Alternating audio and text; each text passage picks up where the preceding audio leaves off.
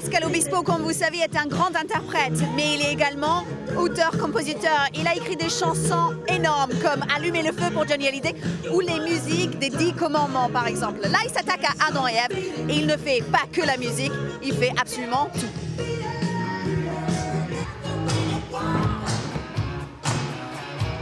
Pascal, c'est votre première fois en tant que metteur en scène Oui, c'est vraiment un travail d'équipe. Je ne pense pas que je sois le metteur en scène. Je pense que le metteur en scène du spectacle, c'est tout le monde, c'est toute sa conjugaison de tous les talents et de toutes ces personnalités euh, incroyables. Bonjour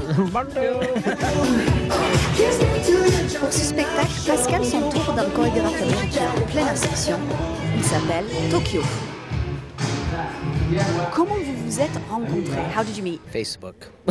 Facebook? Skype, yeah. And Skype, really? En, en deux mots, j'ai j'ai fait un petit euh, panel de danseurs. euh, J'avais un petit panel de danseurs et je leur ai demandé ce serait quoi votre euh, rêve de, de chorégraphe? Et en fait, euh, on m'a répondu Tokyo. à leur côté jusqu'au bout. Je peux pas me En fait, euh, les personnages sont tirés de la Bible. En fait, c'est une allégorie sur le, mythe de la Genèse. Mais euh, on, fait en fait une peinture du, monde actuel. Donc c'est Adam et Ève aujourd'hui. C'est un message d'espoir. Un message d'espoir avec des valeurs un petit peu un peu différentes de ce qu'on voudrait nous imposer. C'est l'opposition entre euh, avoir et être, tout simplement.